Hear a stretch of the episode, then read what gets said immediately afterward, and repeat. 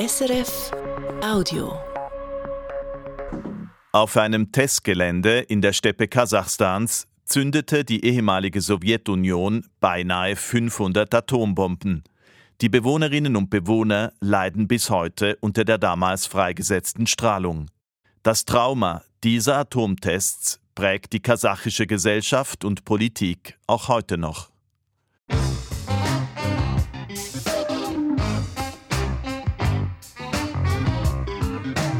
International. Eine Sendung von Callum McKenzie.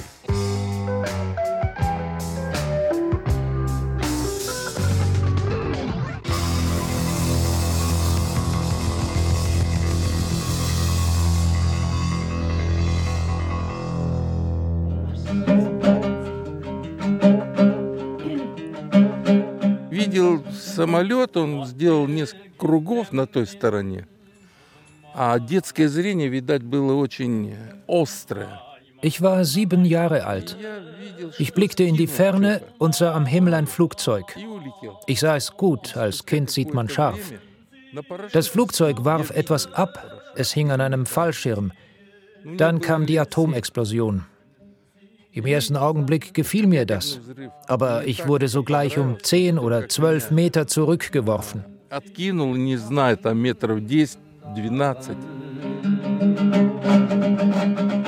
яғни мынандай сынақ болатын кезде біз үйден алып шығады содан кейін ау- таудың ар жағына апарады Wir mussten aus unseren Häusern raus und uns hinter einem Hügel unter Filzdecken verstecken. Man hat uns gesagt, wir dürften nicht hinschauen, aber wir waren neugierig. Da sahen wir die Pilzwolke. Als Kinder haben wir das nicht verstanden. енді біз енді көп нәрсені ол кезде бала болып білген жоқпыз И все равно очень красиво сам ядерный взрыв. Он... Trotz allem, eine Atomexplosion ist sehr schön. Als Kind hatte ich so ein Spielzeug, ein Kaleidoskop. Aber die Explosion war hundertmal schöner.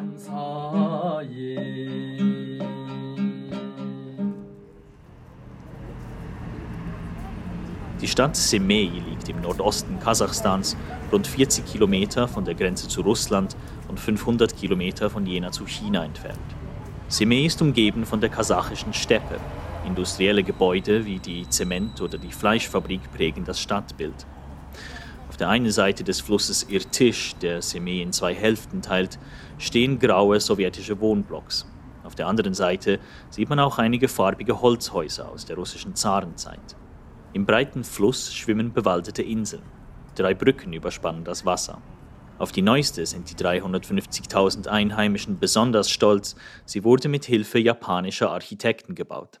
Simei hat gute Beziehungen zu Japan, besonders zur Stadt Hiroshima.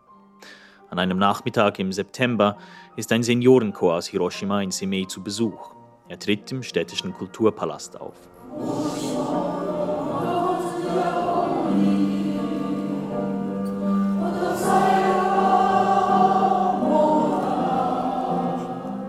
Zugegen ist auch Dmitri Vesilov, ein kleiner, freundlicher Mann mit auffällig schmalen Schultern unter seinem unförmigen grauen Wolljackett. У меня достаточно редкая генная, за- генная мутация, вот, которая не позволяет жить необычной жизнью. Ich leide unter einer seltenen Genmutation. Mir fehlen beide Schlüsselbeine. Ich habe zwar Arme, aber kann wenig mit ihnen anfangen. Mein erster Halswirbel ist unterentwickelt. Und wenn ich zu lange aufrecht sitze oder stehe, bekomme ich starke Kopfschmerzen. Zuletzt habe ich als Taxifahrer gearbeitet wegen der Flexibilität. Drei Stunden Arbeit, dann eine Stunde ausruhen, dann wieder arbeiten. Das Syndrom, mit dem Dmitri Veselov geboren wurde, heißt Kleidokraniale Dysostose. Es handelt sich um eine Erbkrankheit, die durch Mutationen am sechsten Chromosom verursacht wird. Wegen dieser Krankheit habe ich beschlossen, keine Kinder zu haben. Ich will nicht, dass sie so leiden wie ich. Zuvor gab es das in meiner Familie nicht. Meine Großeltern, meine Mutter, mein Vater und meine ältere Schwester waren gesund. Das heißt, vor meiner Geburt musste etwas passiert sein. Ich bin sicher, ein Atomtest hat meine Krankheit verursacht.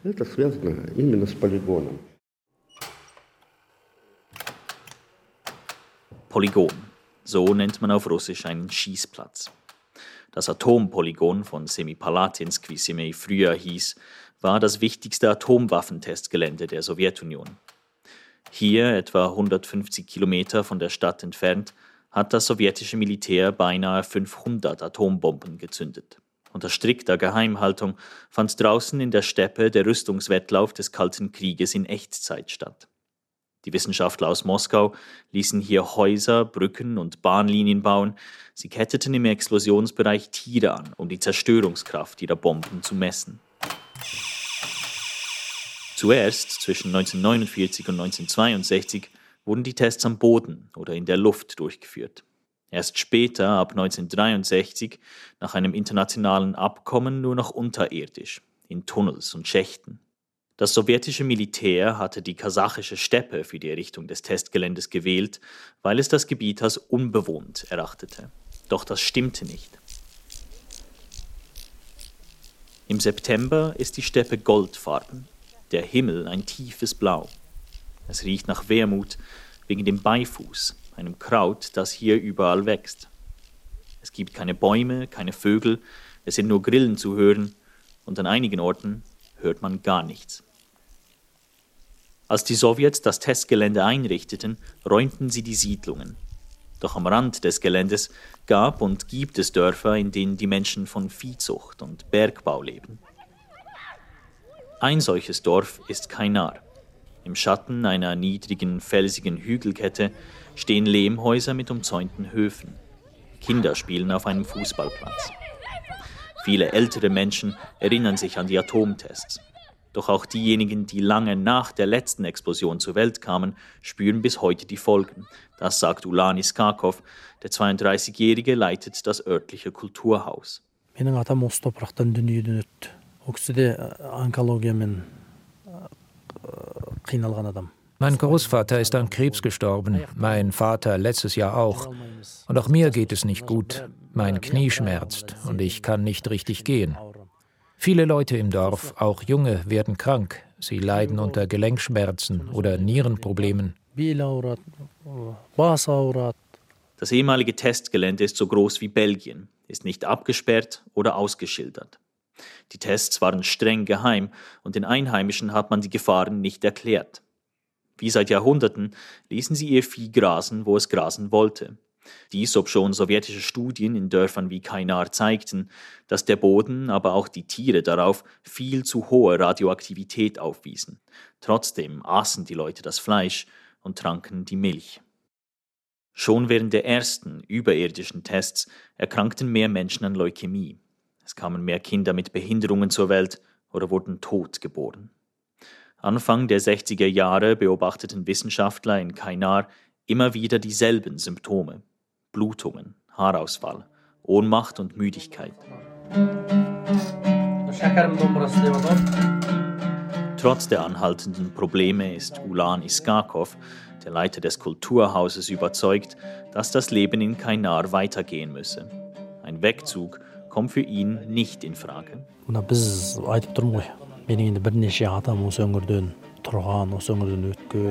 Seit vielen Generationen haben meine Vorfahren hier gelebt und sind hier gestorben. Als Musiker bin ich durch ganz Kasachstan gereist, bin auf großen Bühnen aufgetreten, aber nirgends ist es so schön wie hier. Ich liebe mein Zuhause, auch wenn es verseucht ist, und will es nicht verlassen.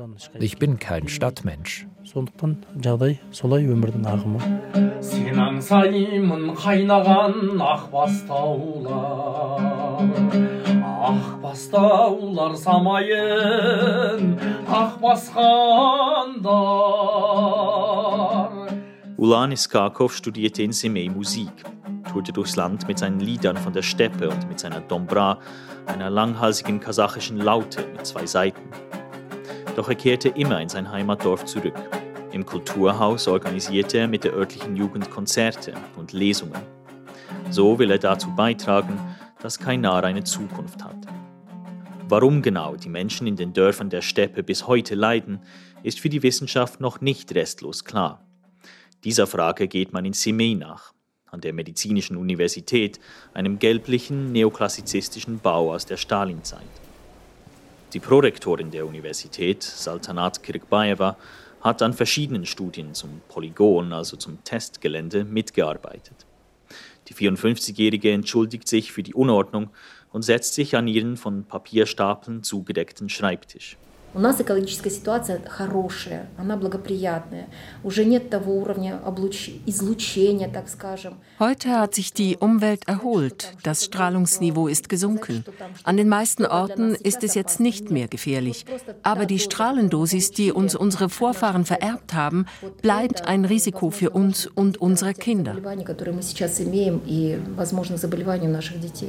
Während der überirdischen Tests der 1950er und 1960er Jahre seien die Menschen rund um das Testgelände stark verstrahlt worden, erzählt Kirkbaeva. Deren Nachkommen hätten ein höheres Risiko für gewisse Krankheiten. Doch dafür könne es verschiedene Ursachen geben, sagt die Ärztin. Gerade in Kainar litten die Menschen auch an Jodmangel. Es brauche mehr Studien, vor allem zu den Auswirkungen der Strahlung auf die Gene der Betroffenen. Wenn Sie meine Meinung als Wissenschaftlerin hören wollen, Krankheiten werden nicht vererbt, aber genetische Mutationen schon. Mein Großvater stammt aus Kainar. Er war der Strahlung direkt ausgesetzt. Mein Vater und alle seine Geschwister litten an Kreislauferkrankungen, auch alle in meiner Generation. Und bei meinen Kindern und Enkelkindern sehe ich jetzt verminderte Knochendichte, Schilddrüsenerkrankungen, Krebs. Man kann nicht alles den Atomtests zuschreiben, aber es ist schon so, dass die Gesundheitslage in unserer Region gewisse Besonderheiten aufweist. So vorsichtig sich die Forscherin Saltanat Kirkbaeva auch ausdrückt, die Atomtests haben in ganz Kasachstan ein Trauma hinterlassen.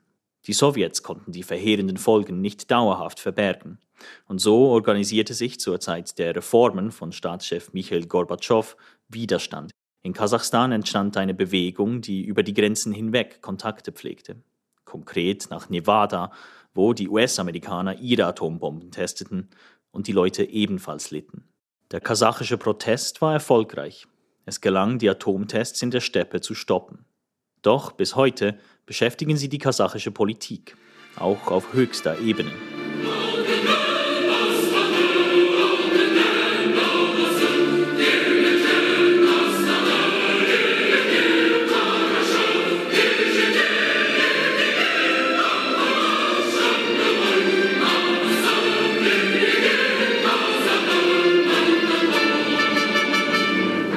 Anfang September trat der Präsident von Kasachstan, Kasim Jomart Tokayev vor das Parlament. Er hielt eine Ansprache zur Lage der Nation, wechselweise auf Kasachisch und auf Russisch, den beiden Amtssprachen. Es ging um die Zukunft, vor allem um die Wirtschaft. Atom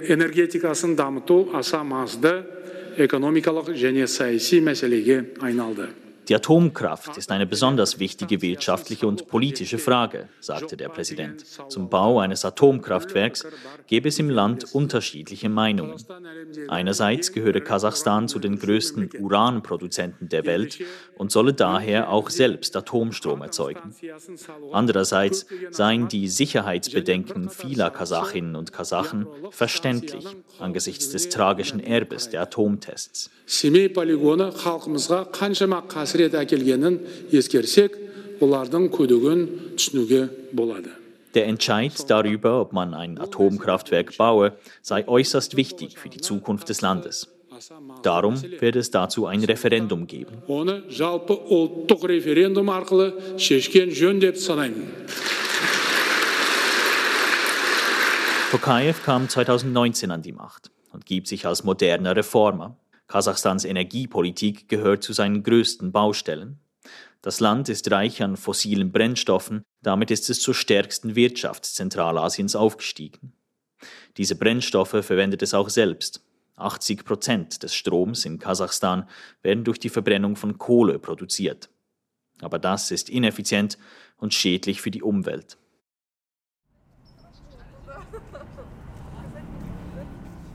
Das merkt man auch in Almaty, der größten Stadt Kasachstans. Sie liegt rund 700 Kilometer vom Testgelände entfernt im Süden des Landes. Der sowjetische Teil der Stadt wurde im Schachbrettmuster angelegt. Dort schlendert die modebewusste Stadtjugend zwischen Bars und Cafés entlang von Alleen, die von satten Laubbäumen gesäumt sind. Zwischen den Bäumen und Wohnblocks sind in der Ferne die weißen Spitzen des Tien Shan-Gebirges auszumachen. Aber nicht immer. Die Luftqualität in Almaty ist notorisch schlecht, wegen Abgasen, aber auch wegen der vielen Kohlekraftwerke. Das ist eines der Argumente für den Bau eines Atomkraftwerks. Уран очень экономичный, и экология чище будет. А то, что уголь, вот это все ерунда. Uran ist günstig und sauber, sagt der 71-jährige Kanat Jakib, ein Passant in der Fußgängerzone im Zentrum der Stadt. Weiterhin Kohle zu brauchen ist schwachsinnig. Schauen Sie mal, man sieht den Himmel ja gar nicht. Вот, посмотрите, неба нету. In der Tat liegt Almaty unter einer grauen Dunstwolke. Doch trotzdem teilen nicht alle die Ansicht von Kanat Jakib. Вообще атомная станция это, м, если честно, вредит же в основном. Если он взорвется, это будет э, катастрофа. Ein Atomkraftwerk wäre gefährlich. Käme es zu einem Unfall, wäre das eine Katastrophe für ganz Kasachstan. Ich bin dagegen, sagt Asel Nugmanova, die mit ihrem kleinen Sohn zur Arbeit geht. Das mit den Atomtests ist den Menschen in Erinnerung geblieben.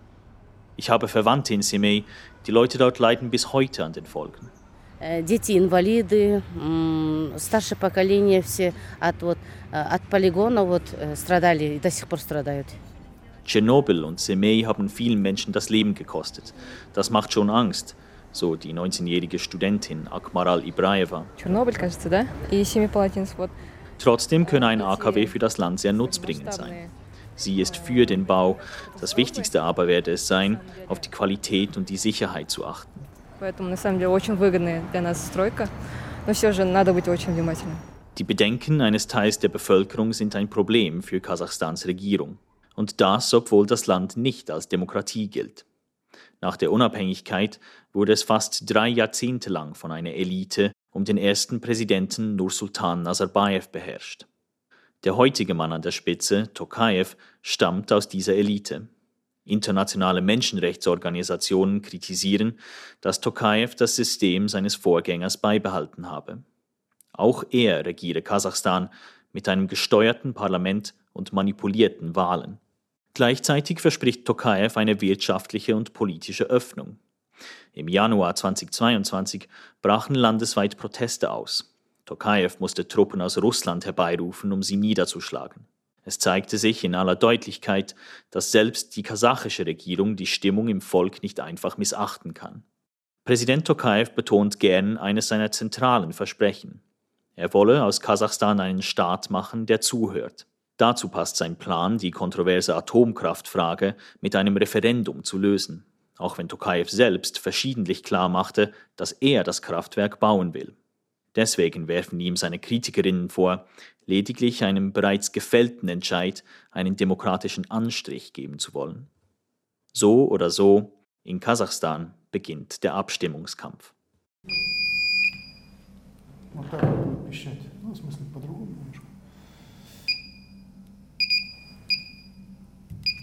Ein Schauplatz in diesem Kampf ist das nationale Nuklearzentrum Kasachstans.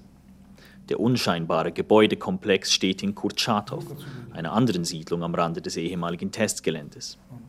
Das Zentrum wurde speziell für die sowjetischen Wissenschaftler und Militärs gebaut, die an den Atomtests beteiligt waren. Der Zugang zur Forschungsanlage und zum ganzen Städtchen am Ufer des Irtisch war für Auswärtige lange streng verboten. Heute befassen sich die Forscherinnen und Forscher in Kurtschatow mit den Spätfolgen der Tests, aber auch mit der friedlichen Nutzung der Atomkraft. Die Angestellten des Nuklearzentrums wären am Bau eines kasachischen AKW beteiligt. Bereits jetzt sind sie also Teil der nationalen Debatte. Denise Sarva ist der stellvertretende Chefingenieur am Zentrum, ein hochgewachsener Mann mit schütterem Haar und schickem Anzug. Er sagt, eine Aufgabe des Zentrums sei es, die Bevölkerung aufzuklären. К сожалению, вот э, обществен, вопрос общественного мнения э, при строительстве атом, э, атомно-энергетических объектов Это ну, такой щепетильный вопрос, и он э, касается не только Республики Казахстан. Leider ist der Bau eines Kernkraftwerks immer eine heikle Frage, nicht nur in Kasachstan. Bei uns kommt noch das schwere Erbe der Atomtests dazu. Aber wir müssen den Leuten zeigen, dass Atomwaffen und die friedliche Erzeugung von Atomstrom zwei völlig unterschiedliche Dinge sind. Zudem werden beim Projekt alle internationalen Standards eingehalten. Und wir wollen einen Reaktorblock der neuesten Generation. Wir entscheiden uns also für bewährte, sichere Technologien. Die Bürger Kasachstans haben nichts zu befürchten. Dabei sind Sicherheitsfragen nicht das Einzige, was Gegnerinnen und Gegner eines Atomkraftwerks beunruhigt.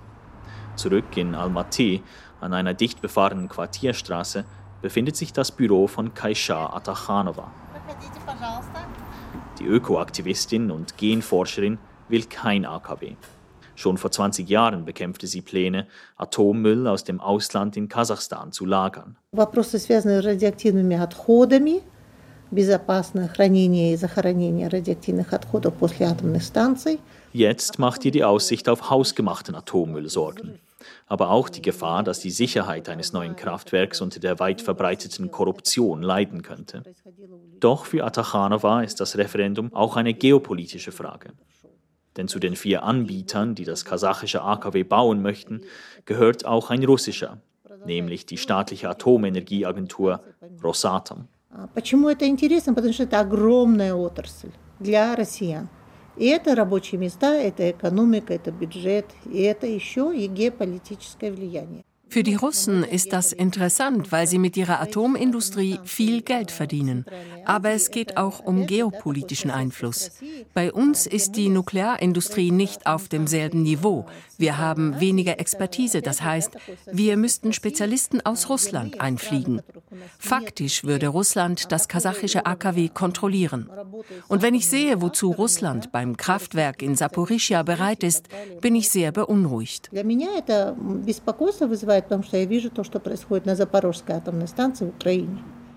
Russische Truppen besetzten das ukrainische Atomkraftwerk Saporizhia schon zu Beginn des Angriffskriegs. Diese Besetzung löste bei der Internationalen Atomenergiebehörde tiefe Besorgnis aus, etwa weil die Russen gewisse Teile des Kraftwerks verminten. Die Anlage wird regelmäßig beschossen, wobei sich die russische und die ukrainische Seite gegenseitig beschuldigen. Auch nach der Unabhängigkeit von der Sowjetunion blieb Russland für Kasachstan ein wichtiger Verbündeter und Handelspartner. Viele Kasachinnen und Kasachen konsumieren die Kultur und Medien Russlands. Doch der Angriff auf die Ukraine hat bei vielen ein Umdenken ausgelöst. Kasachstan teilt eine fast 8000 Kilometer lange Grenze mit Russland. Vor sechs Jahren sahen noch 90 Prozent der befragten Kasachinnen und Kasachen Russland positiv. Im Herbst 2022 waren es nur noch 48 Prozent. Viele hinterfragen nun etwa die Verwendung der russischen Sprache im Land, aber auch Kasachstans Regierung geht auf Distanz zum Kreml und zum russischen Angriffskrieg. Die Hauptstadt, Astana, symbolisiert den Wohlstand des unabhängigen Kasachstans der vor allem auf den reichen Öl- und Gasreserven beruht. Prunkvolle, futuristische Wolkenkratzer prägen die Skyline. Unten, auf Straßenniveau, haben die Verkehrsampeln Druckknöpfe mit Lautsprechern, die patriotische Schlager spielen.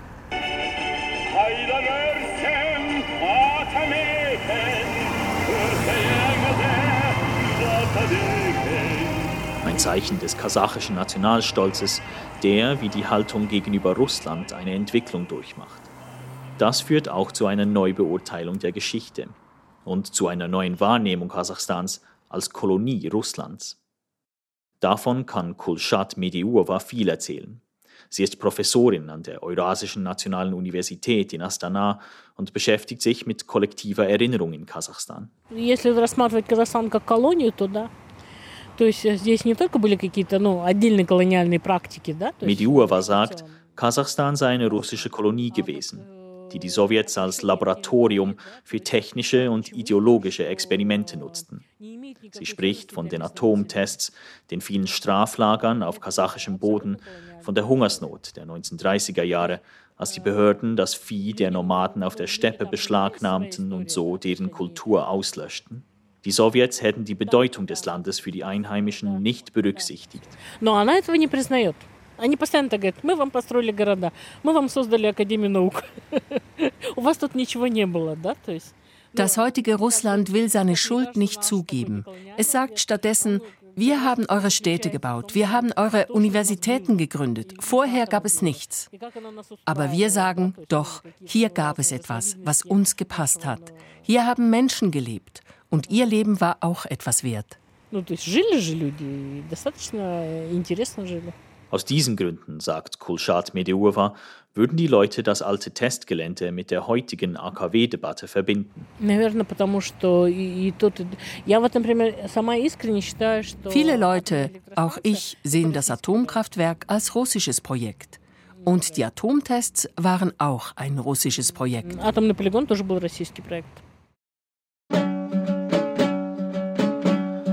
Атомный полигон тоже был российский проект. басынан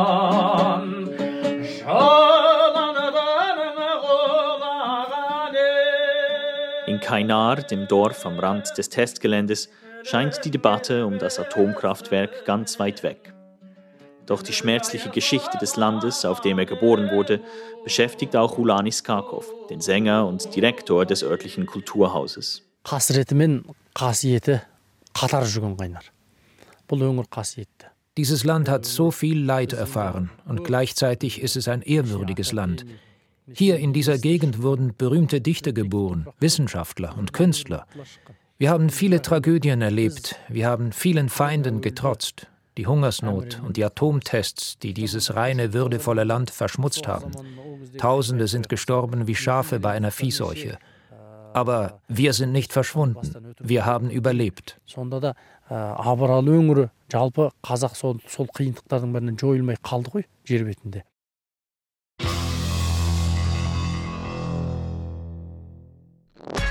Das war ein Podcast von SRF.